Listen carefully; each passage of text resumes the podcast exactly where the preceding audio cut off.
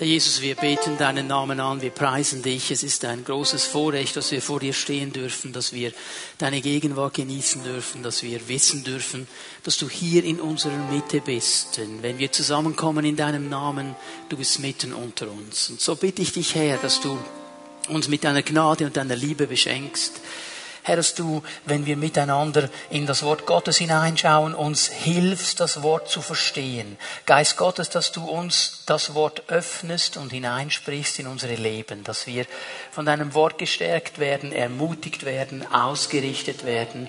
Ich danke dir, Herr, für all das, was du tun wirst durch dein Wort. Und Herr Jesus, ich danke dir auch, dass wir all diese Menschen, die über das Livestream zugeschaltet sind, diesem Gottesdienst segnen dürfen. Sie sind mit uns im Geist verbunden, sie sind Teil dieses Gottesdienstes.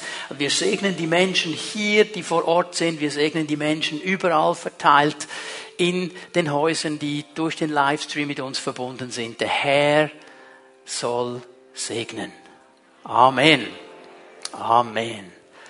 Ihr dürft euch gerne setzen. Wir haben am letzten Sonntag eine spannende Predigtserie begonnen, ein ganz, ganz wichtiges Thema, Familie, Familienwerte.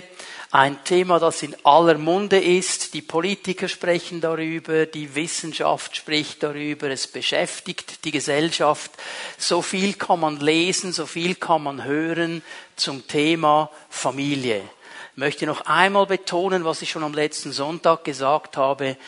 Gott hat von Anfang an dieses starke Interesse an Familie gehabt. Er war viel früher als jeder Politiker, als jeder Wissenschaftler. Er war von Anfang an ein Fan von Familie, wenn ich das mal so sagen darf. Er hat seine Geschichte mit dem Menschen, mit einer Familie begonnen. Es ist interessant, dass weder im Hebräischen des Alten Testamentes noch im Griechischen des Neuen Testamentes es ein Wort gibt für Familie. Dieser Begriff Familie wird so in diesen beiden Grundsprachen nicht gebraucht. Da wo wir in unseren deutschen Übersetzungen Familie lesen, da steht meistens das Wort Haus im Hebräischen und im Griechischen ein Sammelbegriff für die Familie, die, die in diesem Haus miteinander wohnen, das ist Familie. Dann steht vor allem im Alten Testament auch immer wieder der Begriff Vater, um auch zu kennzeichnen, dass Gott hier eine Verantwortung auch in das Leben eines Vaters hineingelegt hat dass er Verantwortung übernimmt über die Familie und er als Vater dann auch zu diesem Sammelbegriff wird für Familie. Es ist ja interessant, dass im ersten Buch Mose von Kapitel 12 an bis Kapitel 50, also der ganz, ganz große Teil dieses Buches, wird in der Theologie die Vätergeschichte genannt. Und gemeint ist eigentlich Familiengeschichte. Denn in diesen vielen Kapiteln werden einige Familien uns gezeigt und sehr detailliert gezeigt. Beginnt mit Abraham, geht bis zu Jakob und Josef und so weiter ganz am Schluss. Und das Interessante und was ich so schätze am Wort Gottes ist, dass diese Familiengeschichten, die uns da gezeigt werden, nicht irgendwie so mit einem rosaroten Brillenaufsatz uns weitergegeben werden. Da wird nichts beschönigt. Da wird nichts irgendwo in eine heile Welt hineingelegt. Da wird gezeigt, dass Leben in einer Familie immer auch Spannung ist. Wir lesen von diesem Streit zwischen Brüdern, von Neid untereinander, von vielen Konflikten in diesen Familien drin. Und die Bibel beschreibt sie uns, weil da, wo Menschen eng miteinander zusammenleben, da kommt es zu Konflikten, auch in der besten Familie. Und manchmal, und darum sage ich das bewusst hier, haben wir als Christen so die Idee, nur dann, wenn alles spannungsfrei ist, wenn alles gut ist, wenn keine Konflikte da sind, sind wir Familie. Wir suchen diese perfekte Familie. Familie. Und das kann zu einem Götzen werden und es kann zu einem Zwang werden. Dass wir etwas suchen, das wir so auf dieser Erde nicht erreichen werden, weil wir alle nicht perfekt sind und wir alle Fehler machen. Und darum schätze ich das Wort Gottes, dass hier ganz ehrlich gesprochen wird. Das heißt nicht, dass wir uns nicht ausstrecken danach, die Werte Gottes zu leben, dass wir uns nicht ausstrecken, so zu leben, wie Gott das möchte, aber immer mit diesem Wissen, wir werden diesen perfekten Zustand nie erreichen. im Alten Testament Familie ein ganz großes Thema. Wenn wir ins Neue Testament gehen, ist Familie genauso ein wichtiges Thema. Beginne mal mit Jesus. Er, der sich wie kein anderer bewusst war, dass er in diesem engen Verhältnis zum Vater steht, in dieser engen Beziehung zum Vater im Himmel, immer wieder betont, ich sage nur, was ich vom Vater höre. Ich tue nur, was ich sehe, was der Vater macht. Ich bin so eng mit ihm verbunden. Er wusste um diese Beziehung und trotzdem hat er sich in seinem irdischen Leben einer Familie unterordnet.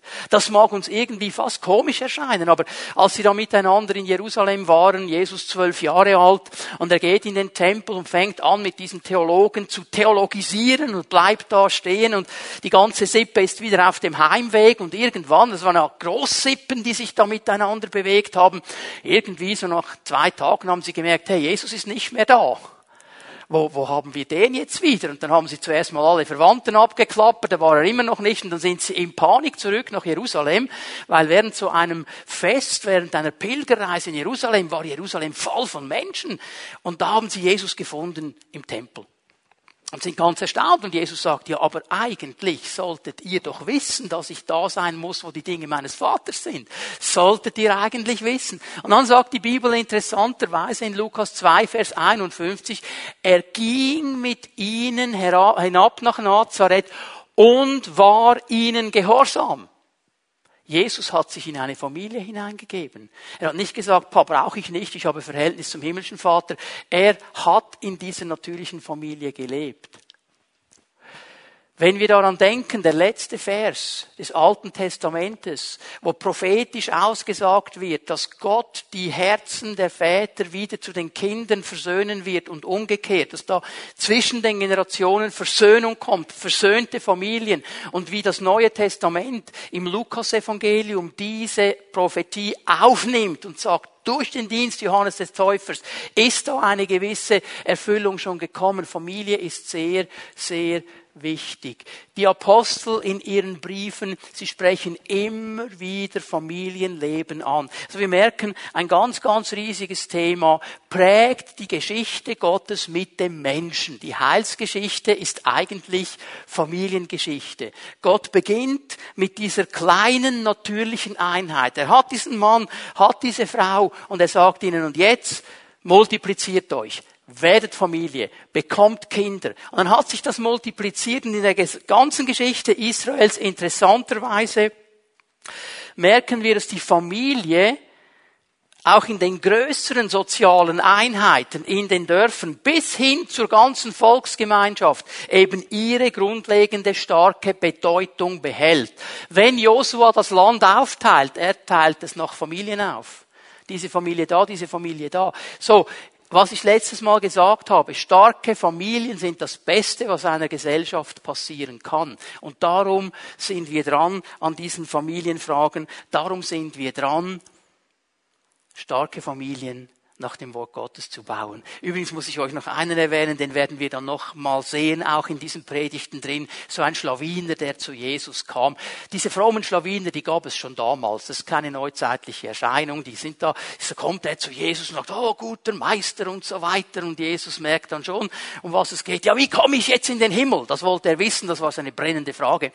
Und Jesus fängt an, und der zweiten Tafel, ich habe euch gesagt, zwei Tafeln des Gesetzes. Die eine Tafel regelt die Beziehung zu Gott, die andere regelt die Beziehung zu Menschen. Und er fängt ihm an nachzufragen, diese Gebote, die das Zwischenmenschliche regeln, und er legt einen absolut starken Punkt auf Ehre, Vater und Mutter. Das ist ihm das Wichtigste von all diesen Dingen. Familie, ganz, ganz wichtiges Thema. Und warum ist Familie so wichtig? Ich mache das hier ganz kurz. Schreib dir diese Dinge auf. Das ist so äh, Gedankenfutter. Da kannst du unter der Woche darüber nachdenken. Warum ist Familie so wichtig für Gott? Warum setzt er diese Punkte? Und wenn du hier mal einen Moment einfach darüber nachdenkst, wie wir mit Zerrüttelung von Familien zu kämpfen haben.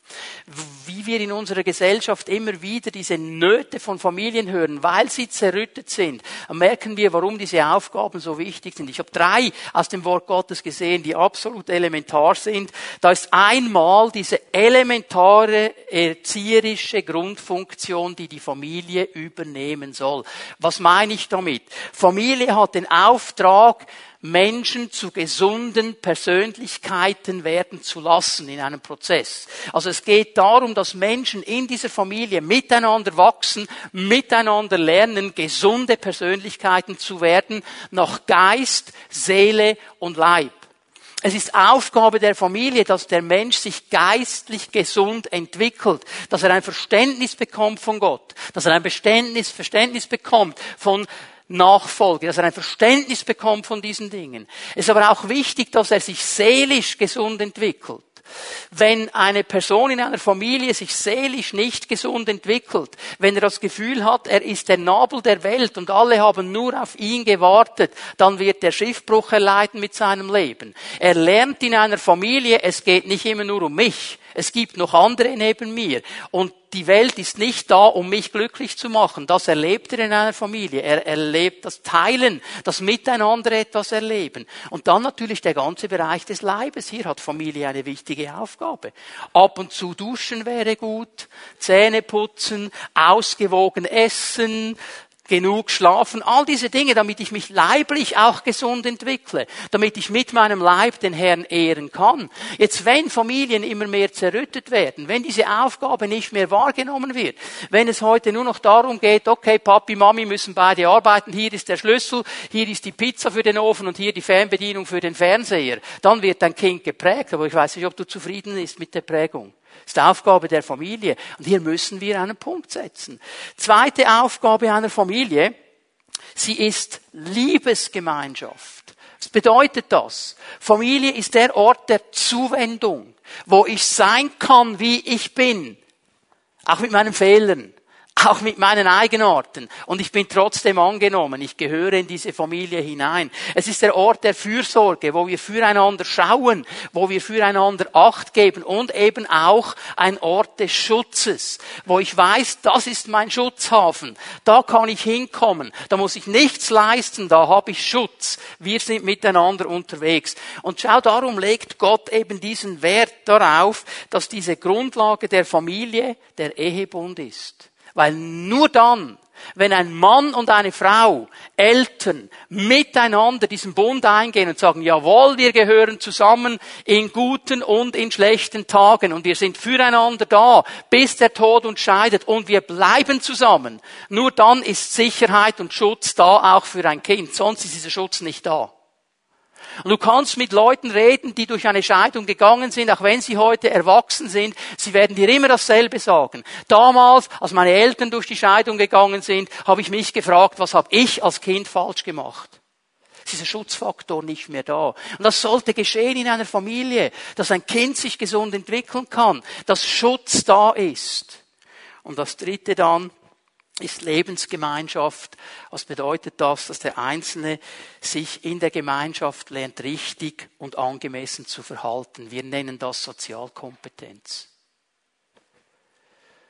Es gibt Eltern, die wissen eigentlich, dass sie viel zu viel Zeit für andere Dinge aufwenden und zu wenig Zeit für ihre Kinder.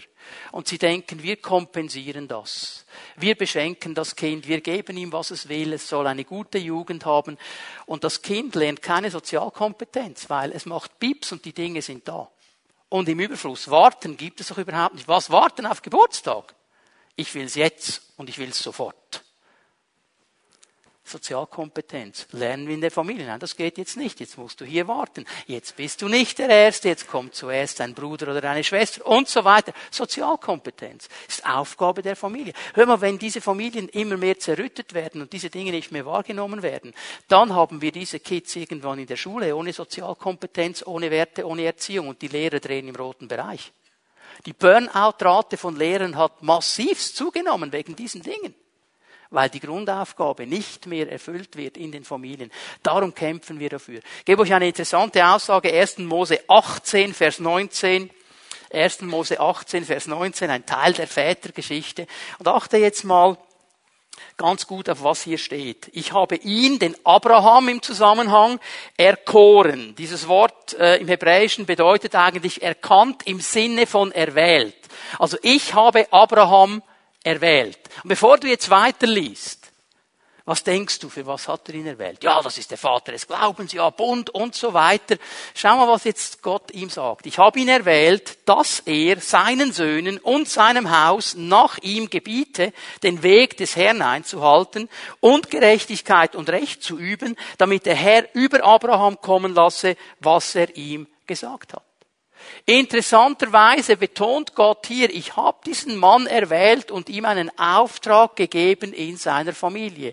Genau das zu tun, was ich jetzt vorhin ausgelegt habe mit diesen drei Punkten. Zu schauen, dass die Familie sich gut und gesund entwickelt. Das ist Auftrag Gottes für diesen Mann. Und um uns dabei zu helfen, diesen selben Auftrag wahrzunehmen, hat Gott uns diese zehn Gebote, diese zehn Worte gegeben, über die wir schon gesprochen haben, angefangen haben zu sprechen, als ein Kompass, als eine Richtlinie für unsere leben. Und diese zehn Gebote sind das Fundament unserer westlichen christlichen Gesellschaft. Und du kannst das drehen, wie du willst. Ist im Moment ein Riesenthema. Ich weiß nicht, wer von euch am letzten Freitagabend äh, die Arena sich angeschaut hat. Da ging, ging es genau um dieses Thema und die sind da aufeinander los. Und gewisse Politiker sagen, das hat nichts zu tun mit Christentum. Das sind nur humanistische Werte aus der französischen Revolution und so weiter und hin und her. Und du kannst es drehen, wie du willst. Das sind die Grundlagen unserer christlichen westlichen Gesellschaft. Und darum achten wir darauf und darum wollen wir sie uns genau anschauen, hineinschauen in diese Gebote. Und ich möchte euch einladen, mit mir 2. Mose 20 aufzuschlagen. 2. Mose 20, die Verse 2 und 3 werden wir lesen. Ich möchte noch einmal einen Punkt klar machen, den wir am letzten Sonntag uns angeschaut haben. Gott steht an erster Stelle. Gott steht an erster Stelle. Und während du 2. Mose aufschlagst, lass mich noch einmal betonen, wenn ich von Familie spreche hier, dann habe ich immer zwei Ebenen vor Augen. Einmal ganz klar die natürliche Familie, wo du Teil davon bist, Vater, Mutter, Kinder, so wie das eben dann bei dir zu Hause ist, also natürliche Familie. Dann aber auch die geistliche Familie. Wir sind als Gemeinde eine geistliche Familie. Die Bibel braucht diese Bilder und betont, Gemeinde ist geistliche Familie. Hier gibt es geistliche Väter, geistliche Mütter, geistliche Kinder. Und viele dieser Prinzipien sind auf beiden Ebenen anwendbar. Und wir müssen verstehen, dass wenn wir zusammenkommen als Gemeinde, wir immer Vorbild sind. Wenn wir uns treffen in einer Hauszelle, wenn wir uns treffen in einem Gottesdienst, wir sind immer Vorbild. Wenn wir in ein Haus gehen, wo eine Familie ist mit Kindern, diese Kinder werden ganz genau zuschauen, wie sich die Erwachsenen benehmen. Die werden ganz genau schauen, wie das läuft mit Beten, wie das läuft mit Anbetung, wie das läuft untereinander. Die sehen das, das sind wir Vorbild. Wenn wir zusammenkommen im Gottesdienst, die Kinder schauen uns zu. Und die schauen ganz genau zu, das sind wir Vorbilder. Und hier haben wir alle einen Auftrag. Nun, das erste Gebot, ganz einfach, es steht an erster Stelle, weil es das Wichtigste ist, 2. Mose 20, Vers 2. Ich bin der Herr, dein Gott, der dich herausgeführt hat aus dem Land Ägypten, aus dem Sklavenhaus. Die Gebote, das ist mir wichtig, dass wir das echt verstehen in unseren Herzen. Die Gebote beginnen mit dem Hinweis, dass Gott ein Erlöser ist. Sie beginnen mit dem Evangelium. Sie fangen an, indem sie darauf hinweisen, ich bin dein Erlöser, ich habe dich aus der Sklavenschaft herausgeführt. Wer bei den zehn Geboten sofort an Gebote und an irgendwelche Anforderungen denkt, der hat nicht richtig verstanden, was der Herzschlag Gottes ist. Es geht ihm um Erlösung. Hier beginnt alles. Ich möchte es mal so sagen, die zehn Gebote sind eigentlich das Tor zur Freiheit das Tor zu einem freien Leben in der Nachfolge und in der Kraft Gottes. Jesus hat das ja gelehrt im Neuen Testament. Ihr werdet die Wahrheit erkennen und die Wahrheit wird euch frei machen. Die Wahrheit Gottes macht immer frei. Darum nenne ich die zehn Gebote gerne das Tor zur Freiheit. Denn wenn wir sie achten, werden wir ein freies Leben leben. Das ist eine interessante Geschichte hier mit dem Katharinenkloster, das unten am sogenannten Mosesberg steht. Da gibt es einen Pilgerweg. Die Mönche haben vor langer, langer Zeit äh, 3000 Stufen, ein bisschen mehr als 3000 Stufen in diesen Berg hineingeschlagen, damit die Pilger da hinaufgehen können und an den Ort gehen können, wo man sagt, da hat Mose dann die beiden Steintafeln äh, bekommen. Und auf diesem Weg gibt es einen Torbogen. Und im sechsten Jahrhundert hat ein Mönch gelebt, sein Name war Stephanos, und er hat eine ganz bestimmte Aufgabe wahrgenommen. Der hat sich hingesetzt bei diesem Torbogen. Und jeder dieser Pilger, der auf diesen Moseberg hinauf wollte, der musste zuerst an Stephanus vorbei. Und Stephanus war wie ein Kettenhund. Der ließ keinen durch, der nicht die Beichte abgelegt hatte. Der ließ keinen auf den Berg, da musste zuerst die Beichte abgelegt werden. Also was ist da genau geschehen? Nur wer seine Schuld bekannt hat und die Vergebung Gottes angenommen hatte, durfte weitergehen. Das war der Punkt hier. Und was eigentlich geschehen ist, nichts anderes als die Anerkennung, dass der Herr Herr ist und Erlöser. Wenn er nämlich Herr ist, dann werde ich mein Leben an ihm immer wieder prüfen und ich merke, gewisse Dinge in meinem Leben sind nicht in Ordnung. Ich tue Buße darüber. Ich unterordne mich deiner Herrschaft, Herr, aber du bist eben auch der Erlöser. Du gibst mir dann Vergebung. ich glaube, wir sollten viel mehr lernen, diese Dinge umzusetzen und dann in Freiheit vorwärts zu gehen. So, sie sind ein Tor zur Freiheit. Der Herr ist ein Erlöser und er steht an erster Stelle. das ist das Grundprinzip des ersten Gebotes. Gott steht an erster Stelle. In meinem Leben, in meiner Ehe, in meiner Familie. Er steht immer an erster Stelle. Er ist der Erlöser. Er ist der Herr. Er ist nicht bereit, die zweite Geige zu spielen. Das ist er nicht bereit. Und er macht es klar, 2. Mose 20, Vers 3. Du sollst keine anderen Götter neben mir haben keine anderen Götter. Was hat das zu bedeuten, wenn Gott sagt, wir sollen neben ihm keine anderen Götter haben?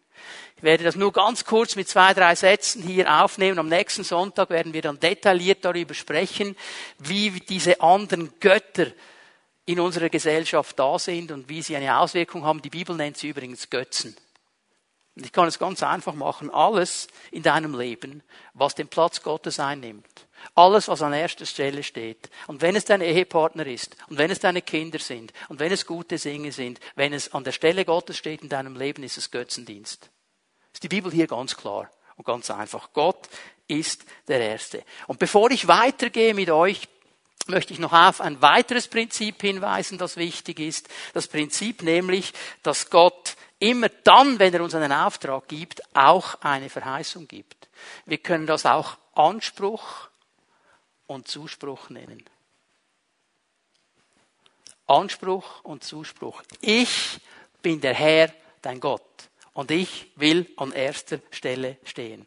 Das ist mein Anspruch. Aber mein Zuspruch ist, wenn du diesen Weg gehst, wenn du mir diesen Platz gibst, dann werde ich deine Wege leiten und werde dein Leben segnen. Und hier gibt es viele, viele Bibelstellen. Ich erwähne ein paar, die wir gut kennen. Psalm 1, die ersten Verse. Der Mensch ist glücklich, der nicht im Rat der Spötter sitzt, sich nicht niederlässt, wo die Gottlosen sind, der das Wort Gottes studiert, nachdenkt darüber. Er wird Frucht bringen, immer und immer wieder. Segen. Er hat Gott an die erste Stelle gestellt. Er hat Segen. Wir können über Psalm 94, Vers 12 nachdenken. Glücklich zu preisen ist der Mensch, den du Herr erziehst und aus deinem Gesetz belehrst. Also wer sich von Gott in Frage stellen lässt, und wer die Belehrung Gottes nimmt, ist ein glücklicher, erfüllter Mensch. Anspruch, Zuspruch. Und dann denke ich an dieses starke Wort von Jesus in Matthäus 6. Trachtet zuerst nach dem Reich Gottes und seiner Gerechtigkeit und alles andere wird euch zufallen. So, das Prinzip ist ganz klar. Gott setzt seinen Anspruch. Er sagt, ich bin an erster Stelle. Aber auch der Zuspruch kommt, dann wird Segen in dein Leben hineinkommen. Und jetzt werden wir uns mal damit beschäftigen, wie kann ich Gott an erster Stelle setzen? Wie mache ich das praktisch? Wie geht das? Habe euch auch am letzten Sonntag schon gesagt, fünf Bereiche möchte ich ansprechen. Einen habe ich angesprochen am letzten Sonntag, der ganze Bereich von guten Beziehungen. Die anderen vier möchte ich heute Morgen nachliefern.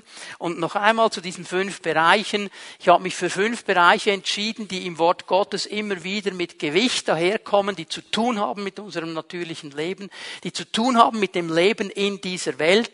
Und hör mal, wir leben noch auf dieser Welt. Wir sind noch nicht im himmlischen Jerusalem. Jerusalem. Wir sind noch hier. Darum haben wir mit diesen Dingen zu tun. Und wir werden mal ein bisschen hineinschauen, was Gott hier zu sagen hat. Bevor ich euch den ersten Bereich für heute gebe, schreibt ihr etwas auf. Schreibt ihr auf, was das Grundprinzip ist. Zuerst vorleben, dann vorgeben. Ich sage es nochmal. Zuerst vorleben, dann vorgeben. Es wird nie funktionieren, wenn du in deine Familie hinein gewisse Dinge legen möchtest, sagst, so machen wir das, so läuft das, so läuft das, du machst die Vorgaben, aber du lebst sie nicht. Da werden die Kinder nicht mitmachen. Die merken relativ schnell, dass hier sehr viel vorgegeben wird und nichts vorgelebt wird. Das Grundprinzip ist immer Vorleben, dann vorgeben. Ganz, ganz wichtig. Ich musste so schmunzeln heute Morgen, habe mit Barbara über, dieses, über diese Wahrheit ausgetauscht, als wir zum Gottesdienst gefahren sind. Und dann habe ich einen Mann gesehen, ein Gemeindemitglied mit seinen beiden Söhnen, der einen Dienst wahrnimmt am Sonntagmorgen. Und da waren alle drei mit dem Trottinett unterwegs. Er nimmt jeden Sonntag, wenn er Dienst hat, seine beiden Söhne mit sich. Er nimmt sie einfach mit und lässt sie Anteil haben an dem, was er macht als Vater. Und er gibt ihnen Zeit, er gibt ihnen Aufmerksamkeit und er zeigt ihnen ein ganz wichtiges Prinzip. Wir dienen im Haus Gottes. Wir haben Gaben und Talente. Wir geben die dem Herrn. Und er macht das ganz einfach. Und ich musste denken, genau um das geht es. Ich würde dem am liebsten ein T-Shirt geben, du hast vorgelebt und jetzt kannst du vorgeben. Er hat genau das gemacht. Und das ist ganz, ganz wichtig, dass wir das verstehen. Nun, was sind diese Prinzipien oder diese Bereiche? Gib Gott den ersten Platz in deinen Finanzen der erste Bereich, den ich mir mit euch anschauen will. Gib Gott den ersten Platz in deinen Finanzen. Ich weiß, es ist ein riesiges Thema. Ich weiß, ein schwieriges Thema für viele Leute. Aber weißt du, Finanzen spielen eine Rolle in unserem Leben und in unseren Familien. Wenn du mit Leuten sprichst, die in der Ehe um Familienberatung und Seelsorge tätig sind, die werden dir sagen, eines der größten Brennpunkte in der Eheseelsorge, in der Familienberatung sind Finanzen ist das ganz große Thema, das immer wieder aufkommt. Umgang mit Finanzen. Wie können wir das richtig machen? Und hier hat Gott einiges dazu zu sagen. Ich gebe euch ein paar Bibelstellen. Sprüche 3, Vers 9. Fangen wir mal an miteinander. Erweise dem Herrn Ehre. Was heißt das? Ehre hat damit zu tun, jemandem den Platz zu geben, der ihm gebührt. Hast du schon mal vom Ehrengast einer Veranstaltung gehört?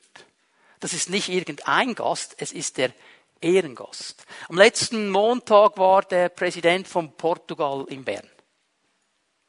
Und man hat gemerkt, das ist ein Ehrengast. Da wurde der rote Teppich ausgefahren, die Straßen ums Bundeshaus waren abgesperrt, da konntest du nicht hingehen, konntest nicht sagen, ja hey, ich bin Steuerzahler da im Kanton, jetzt will ich auch über den roten Teppich. No, no, no, du bist nicht der Ehrengast.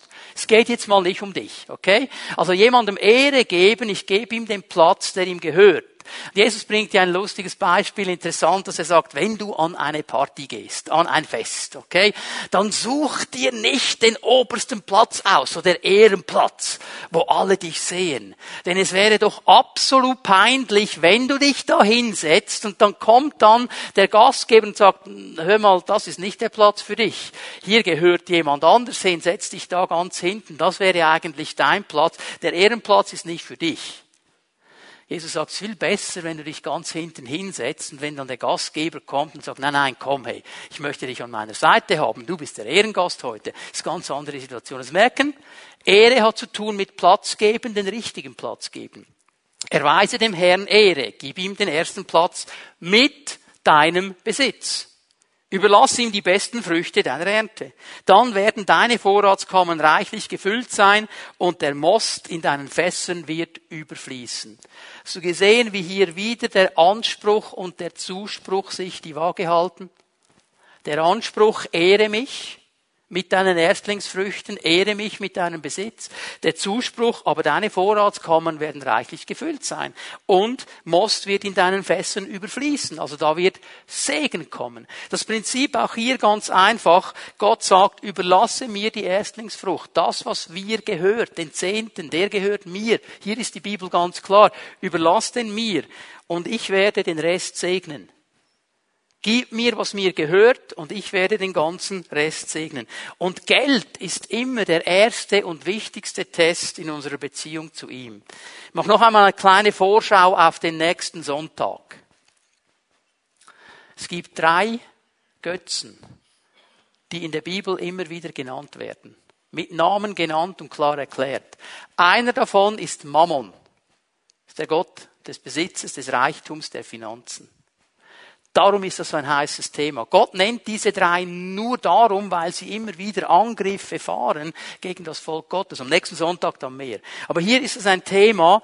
Und warum sollen wir das tun? Warum will Gott das? 5. Mose 14, Vers 23 sollst dem Herrn, deinem Gott, an der Stätte, die ich erwählen wird, die er erwählen wird, um seines Namen dort wohnen zu lassen, den Zehnten deines Korns, deines Weins, deines Öls verzehren, die Erstgeburt deiner Rinder und deiner Schafe, damit du lernst, den Herrn, deinen Gott, alle Zeit zu fürchten. Also es geht ihm nicht darum, dass er sagt, hey Leute, ihr müsst den Zehnten geben, damit ich genug Geld in der Kasse habe. Gott hat immer alles und von allem genug, er braucht es nicht. Sein Ziel ist etwas ganz anderes. Sein Ziel, schau mal am Ende des Verses, damit du lernst, damit du lernst, deinen Gott alle Zeit zu fürchten, ein anderes Wort für ehren, damit du es lernst. Um was geht es hier? Der Wohlstand Israels, dass sie überhaupt eine Ernte hatten, dass es ihnen überhaupt gut ging. Der Wohlstand kam nicht aus ihren eigenen Bemühungen. Die konnten nicht sagen, ja, wir sind so gute Landwirte und wir haben alles studiert, wir haben alle Dünger studiert, die es gibt und alle Flugmöglichkeiten und wir sind die absoluten Top-Profis und weil wir so gut sind, haben wir so eine gewaltige Ernte. Darum geht es nicht. Es geht auch nicht darum, dass irgendeiner der Fruchtbarkeitsgötter, die da en masse in dieser Gegend bekannt waren, einen speziellen Segen gegeben hat. Gott sagt, Leute, ihr habt diesen Wohlstand, ihr habt all diese Dinge nur wegen mir. Nur wegen mir. Weil ich euch gesegnet habe. Und ich möchte, dass ihr mir diesen Bereich zurückgebt. Wir geben ihm den Platz, der ihm gebührt, und wir lernen mit unseren Finanzen, unserem Besitz so umzugehen, wie er es sagt. Das ist ein pädagogisches Mittel Gottes, um uns etwas beizubringen. Der Zehnte, das Wort Zehn in der Bibel ist ja das Wort für Test. Es bedeutet Test, Prüfung. Der Zehnte ist eine Prüfung. Monatliche Prüfung. Gebe ich dem Herrn, was ihm gehört. Und was ist die Prüfung, wenn ich sie aufschlüssele? Es ist die Prüfung, bin ich bereit, Gott an erster Stelle in meinem Leben zu setzen? Gebe ich ihm den ersten Platz auch in meinen Finanzen?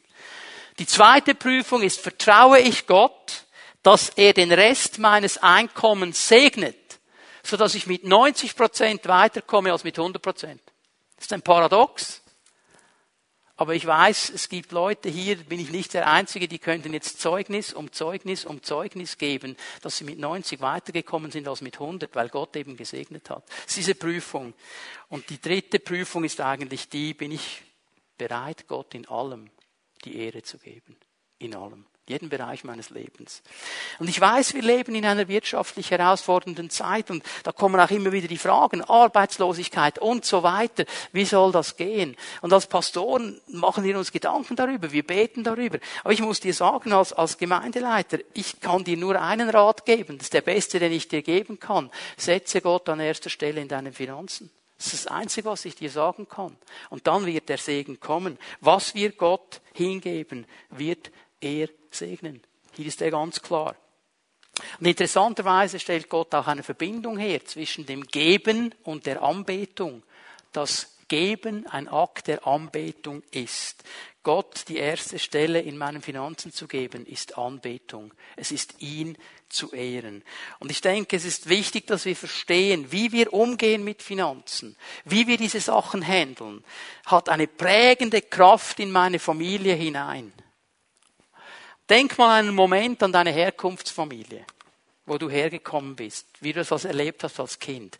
Der Umgang mit Geld in deiner Herkunftsfamilie, wie man damit umgegangen ist, prägt. Das gibt die Bilder. Wenn dein Vater so auf dem Punkt war, wo er gesagt hat, okay, also ich arbeite ja und ich schaue, dass ihr da genug habt und ich habe ein Hobby und dieses Hobby ist absolut wichtig. Und wenn es um ein Hobby geht, dann gibt es kein Budget. Da wird alles gekauft, was ich zum Hobby brauche. Und es muss das Beste sein, weil es ist mein Hobby. Ich gönne mir ja sonst nichts.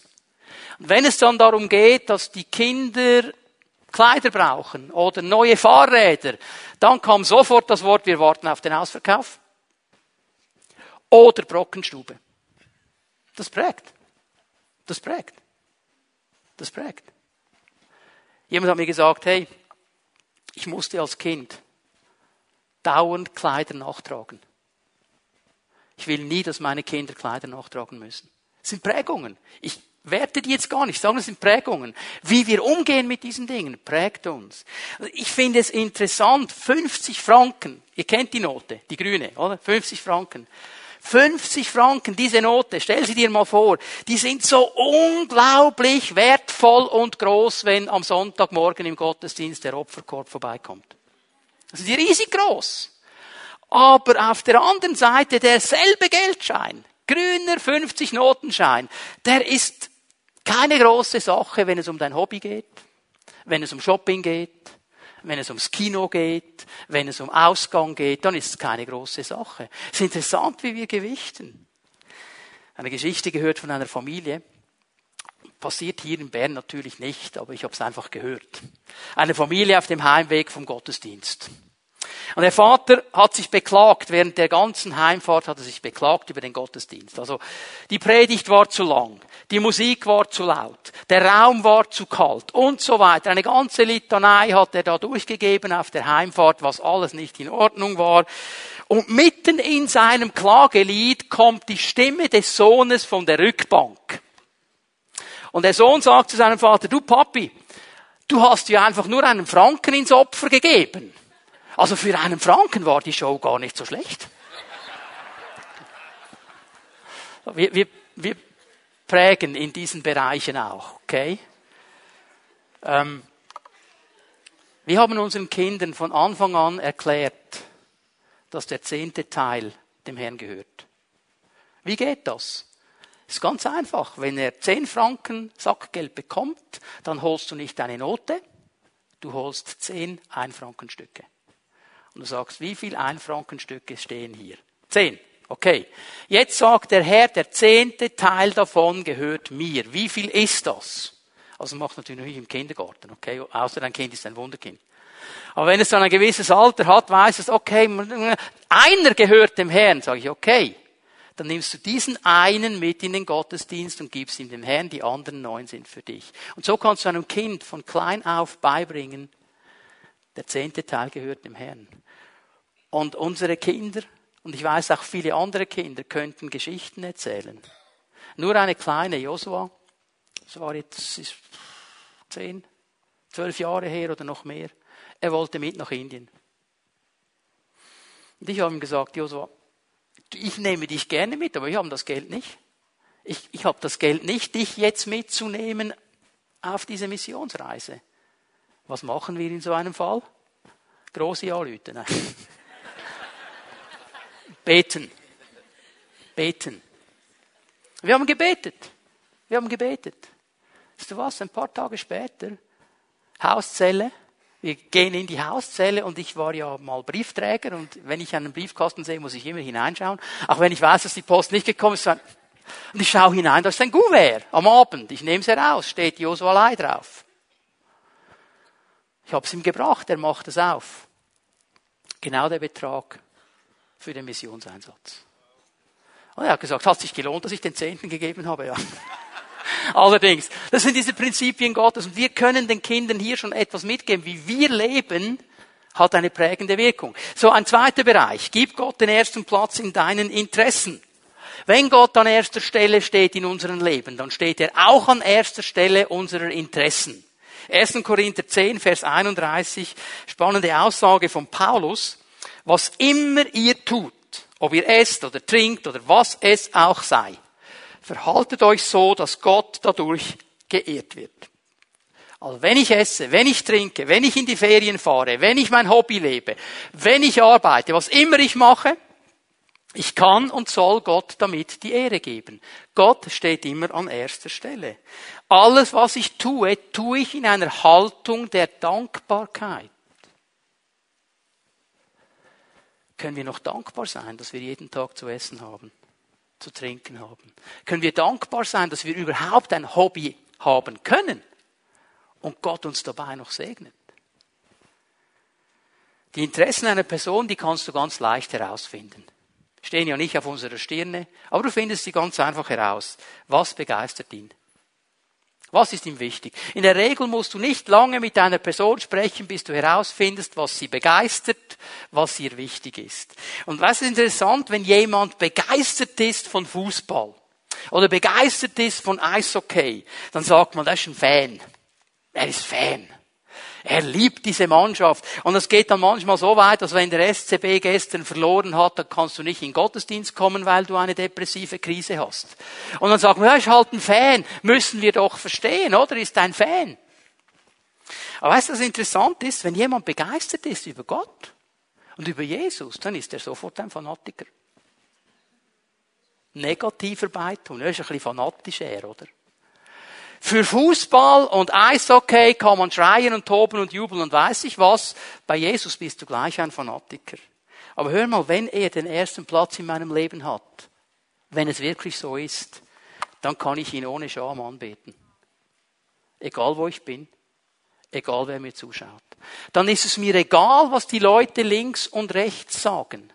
Dann ist es mir egal, was geschieht. Dann kann ich ihn ohne Scham anbeten, weil er ist mein Gott. Darf ich mal den Männern etwas sagen? Ich möchte mal mit meiner Zunft ein bisschen zu Werke gehen da. Die haben ja oft Mühe in der Anbetung. Ich höre immer wieder Männer, die mir sagen, ja, ich bin nicht so extrovertiert. Ich bin eher introvertiert. Ich kann halt nicht so. Aber was interessant ist, wenn du mit so einem Mann an einen Fußballmatch gehst oder Eishockey und jemand von seiner Lieblingsmannschaft es fertig bringt, diese Schweinsblase mit Leder drum ins Eckige zu transportieren, dann fängt er an zu jubeln und zu schreien und zu toben und zu tanzen und zu machen und du bist schockiert. Was? Du bist introvertiert? Männer können jubeln, wenn ein Tor fällt. Aber wenn es um Jesus geht, wird es plötzlich schwierig. Beschäftigt mich können wir unserem Herrn keine Ehre mehr geben. Können wir noch hinsitzen, gähnen und denken, oh, hoffentlich ist es bald vorbei. Dann wird das nicht verstanden, wer er ist. Und denkt daran, gerade ihr 11 Uhr Gottesdienstbesucher, da oben stehen junge Menschen. Was hier unten geschieht, ist absolut prägendes Vorbild für sie. Und ich sage dir, die sehen alles. Hat mir schon mal ein jemand gesagt nach dem Gottesdienst, ja, da hat ja auch jemand mit dem Handy gespielt wegen dem Lobpreis. Ein Erwachsener. Ja, dann bist du dann blöd dran. Da muss ich ihm sagen, ja hör mal, das ist beim Erwachsenen genauso schlecht wie beim Kind, beim Teenager. Okay? Ist nicht Sache im Lobpreis mit dem Handy zu, verstehen wir? Sind uns diese Dinge bewusst? Wenn ich Jesus an erster Stelle habe in meinem Leben, dann kann ich ohne Scham über ihn und seine großen Werke reden. Ganz normal und unverkrampft. Wenn der andere von seinen Edelsteinen und von seinen Hormonpräparaten und hämopathischen Dingen und weiß ich was erzählen kann, kann ich auch von Jesus sprechen, oder? Ohne Scham und ohne Schande. Und weißt du was, wenn ich das tue, präge ich auch meine Kinder. Und die Kinder sind so herrlich frei in diesen Dingen. Ich habe oft gestaunt, da komme ich vorbei, als unsere Kinder da noch Sandkastenzeit, die waren da im Sandkasten, haben Kuchen gebacken aus Sand und Lobpreislieder aus der Gemeinde gesungen. Kein Problem. Das ist kein Problem. Wir bekommen eine halbe Krise. Wir dürfen wieder frei werden in diesen Dingen. Und ich sage noch etwas, liebe Männer. Ich bin auch nicht der Herumtanzer, Herumstretcher, Herumhüpfer und so weiter.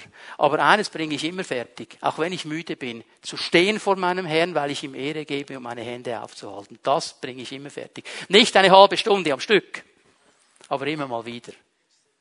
Männer, Herausforderung. Ich wünsche mir, dass wir am Sonntagmorgen so anbeten können wie Männerwochenende. Da geht es nämlich interessanterweise. Okay, ich habe noch etwas anderes, das wichtig ist. Gib Gott den ersten Platz in deiner Planung. Also nicht nur in den Finanzen, nicht nur in den Interessen, auch in der Planung. Sprich Agenda, sprich Zeit.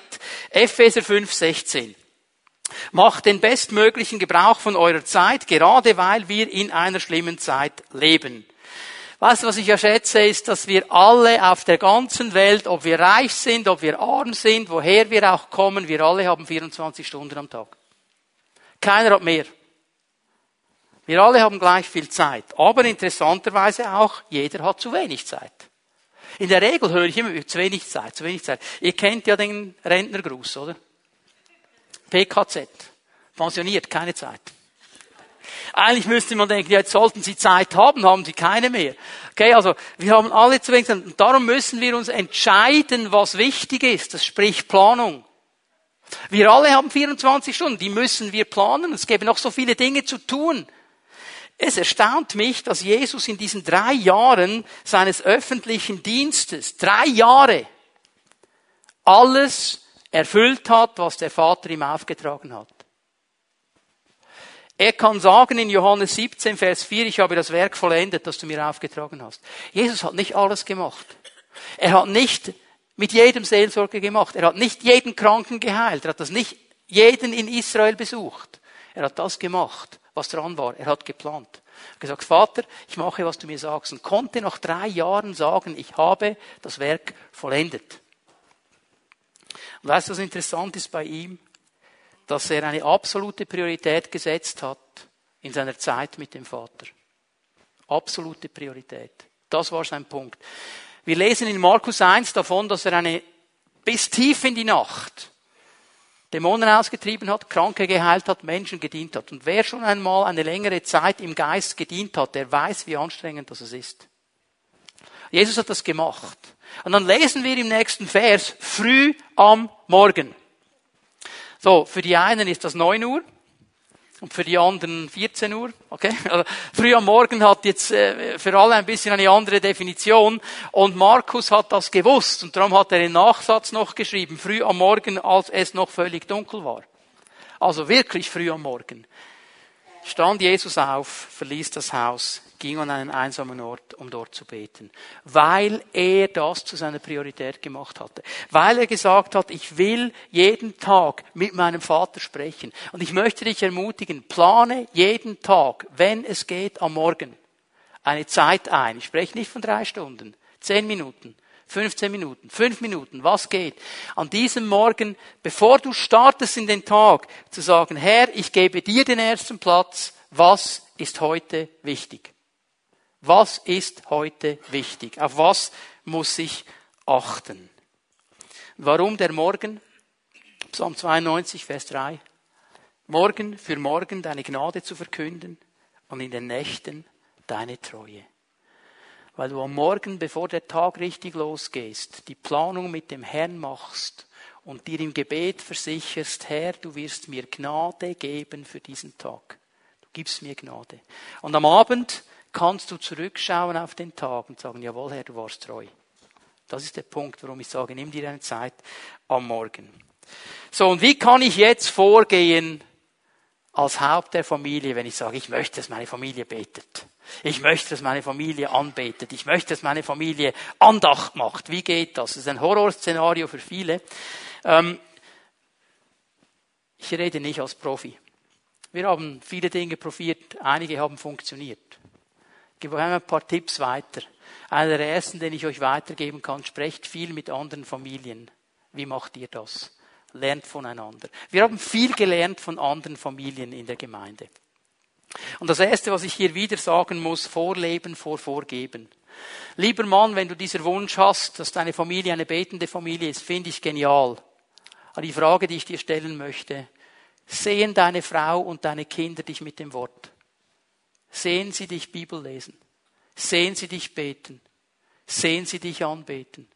Du kannst lange Vorschriften machen, wenn du selber das nicht lebst. Fang es an zu leben. Fang es an zu leben.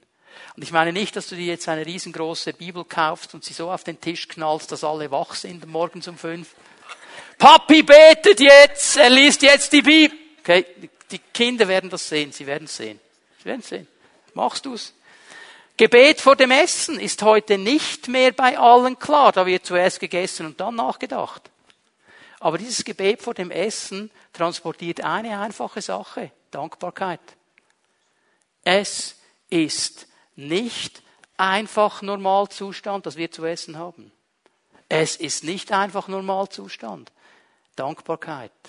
Das Essen kommt nämlich nicht vom Migro, nicht vom Coop, nicht vom Aldi und nicht vom Lidl, sondern vom Herrn. Auch wenn wir es da kaufen. Okay? Familienandacht, das ist ja die Stressszene für viele, oder? Uh, Familienandacht. Nun, hier, hier gibt es viele gute Bücher.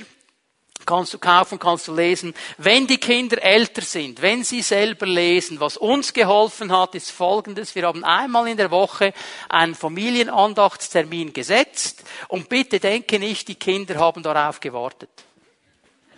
Also wenn du deinen Kindern sagst, Pokémon oder Familienandacht, die werden alle sagen Pokémon. Und jetzt schau mich nicht fromm an. Deine auch. Ganz normal. Okay? Also, hier setzt du als Vater aber einen Punkt, sagst, wir machen Familie, und die warten nicht darauf. Was haben wir gemacht? Wir haben gesagt, okay, ein Familienmitglied schön dem Turnus nach, in dieser Familienandacht liest eine Bibelstelle vor.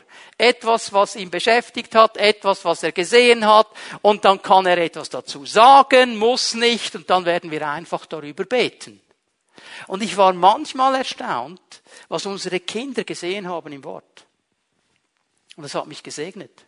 Und manchmal war ich erstaunt, dass sie nicht mehr gesehen haben. Was so klar ist. Verstehen wir? Aber es war wie der Punkt für uns zu sagen, okay, hier sind wir miteinander unterwegs und wir beten miteinander. Und dann haben wir gemerkt, wenn die Kinder älter werden, wir brauchen eine Planung. Ja, weil der eine muss zum Training, der andere geht schwimmen, die vierte ins Ballett und so weiter, oder? Und da bist du da nur am Rennen. Du musst planen. Haben wir hineingenommen in unsere Andacht. Was läuft in den nächsten Tagen? Und der eine sagt, oh, wir haben schwierige Prüfungen in der Schule. Beten wir dafür. Und wir haben gelernt, miteinander zu beten. Wir haben gelernt, miteinander die Dinge vor den Herrn zu bringen. Für uns hat das funktioniert. Und hör mal, das sind nicht diese langen, frommen Gebete, wo du dem Herrn eine Bibelstelle um die andere an die Ohren schlägst wir reden mit dem Herrn ganz normal, wie wir miteinander reden. Da musst du nicht Bibelstellen zitieren und deine Stimme verändern. Das ist eine ganz normale Sache. Fang an, diese Punkte zu gehen. Fang an, hier einen Punkt zu setzen. Der Herr wird segnen. Ganz schnell einen fünften Punkt.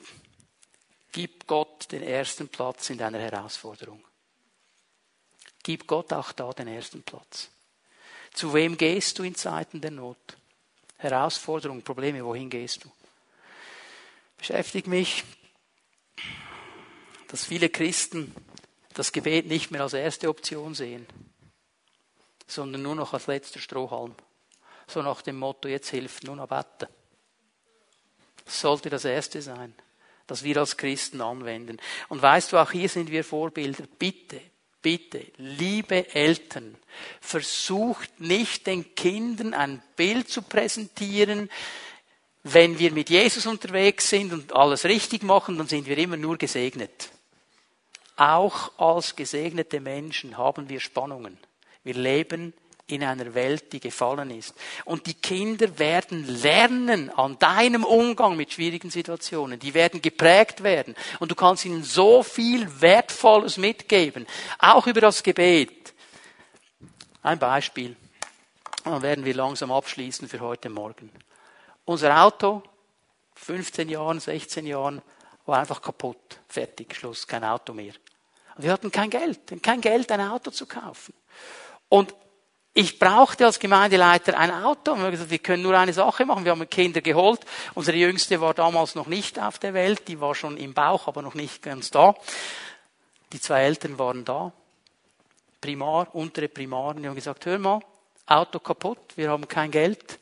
Lasst uns beten miteinander. Dann haben wir uns hingesetzt als Familie. Wir haben gebetet und Jos war irgendwie so, Herr, du siehst, Papi braucht ein Auto. Mm, halt, wie es Kinder machen. Soll ich sagen? Eine Woche später hatten wir ein Auto geschenkt. Einfach hingestellt. Duck, könnt ihr haben, wenn ihr es wollt. Kannst du dir vorstellen, was das für eine Lobpreisparty war, als wir mit den Kindern die erste Ausfahrt gemacht haben? Und sie haben etwas Wichtiges gelernt. Wir gehen zu unserem Herrn. Und er kann Dinge ändern, auch in schwierigen Situationen. Hör mal, so viele Menschen machen sich Sorgen den ganzen Tag um die Dinge, die sie eh nicht verändern können. Und sie wälzen diese Sorgen und sie sorgen sich und sorgen sich. Und eigentlich bedeutet das nichts anderes, als dass du sagst, Gott ist nicht an erster Stelle in meinem Leben, ich muss mich selber darum sorgen. Eigentlich ist es nichts anderes, als zu sagen, ich bin selber der Chef. Ich spiele selber Gott. Und ich sorge mich selber um diese Dinge. Obwohl er uns sagt, du kannst die Sorgen auf mich werfen. Ich sorge mich für dich. Ich will dir begegnen. Und ich glaube, das ist ein wichtiger Punkt heute Morgen, dass wir lernen, ganz neu zum Herrn zu kommen, mit all den Dingen, die uns beschäftigen und zu verstehen, egal wie groß die Herausforderung ist, egal wie groß das Problem ist, egal wie die Situation ist, Gott ist immer größer. Und wir dürfen zu ihm kommen. Wie gehe ich um? Und gebe ich ihm den ersten Platz in meinen Herausforderungen. Ich möchte euch einladen, dass wir aufstehen miteinander. Die Lobpreiser werden uns noch einmal kurz dienen. Wir wollen in die Gegenwart Gottes gehen miteinander. Darf ich bitten, dass gleich jetzt Zellenleiter und Zellenleiterinnen nach vorne kommen, die bereit sind, mit Menschen zu beten und Menschen zu segnen.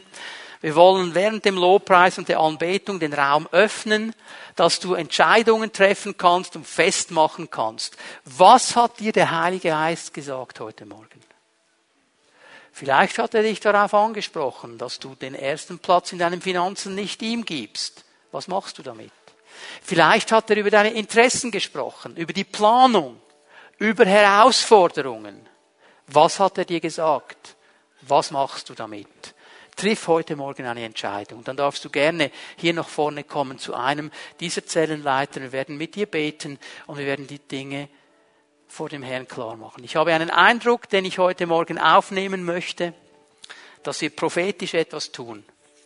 Hier auf beiden Seiten stehen diese Tische. Auf diesen Tischen hat es Zettel und Schreiber. Die Bibel sagt, all eure Sorgen werfet auf ihn.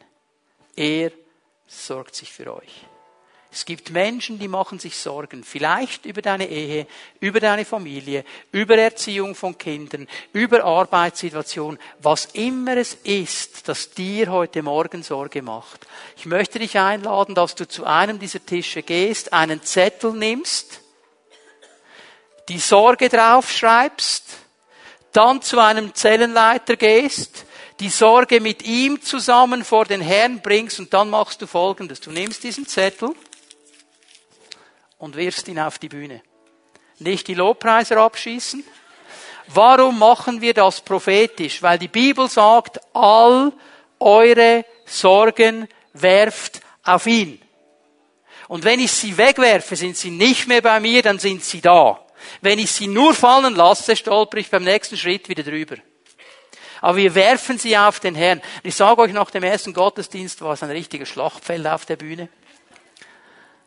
Jesus sorgt sich. Gebet ist Entsorgungsprogramm Gottes. Amen.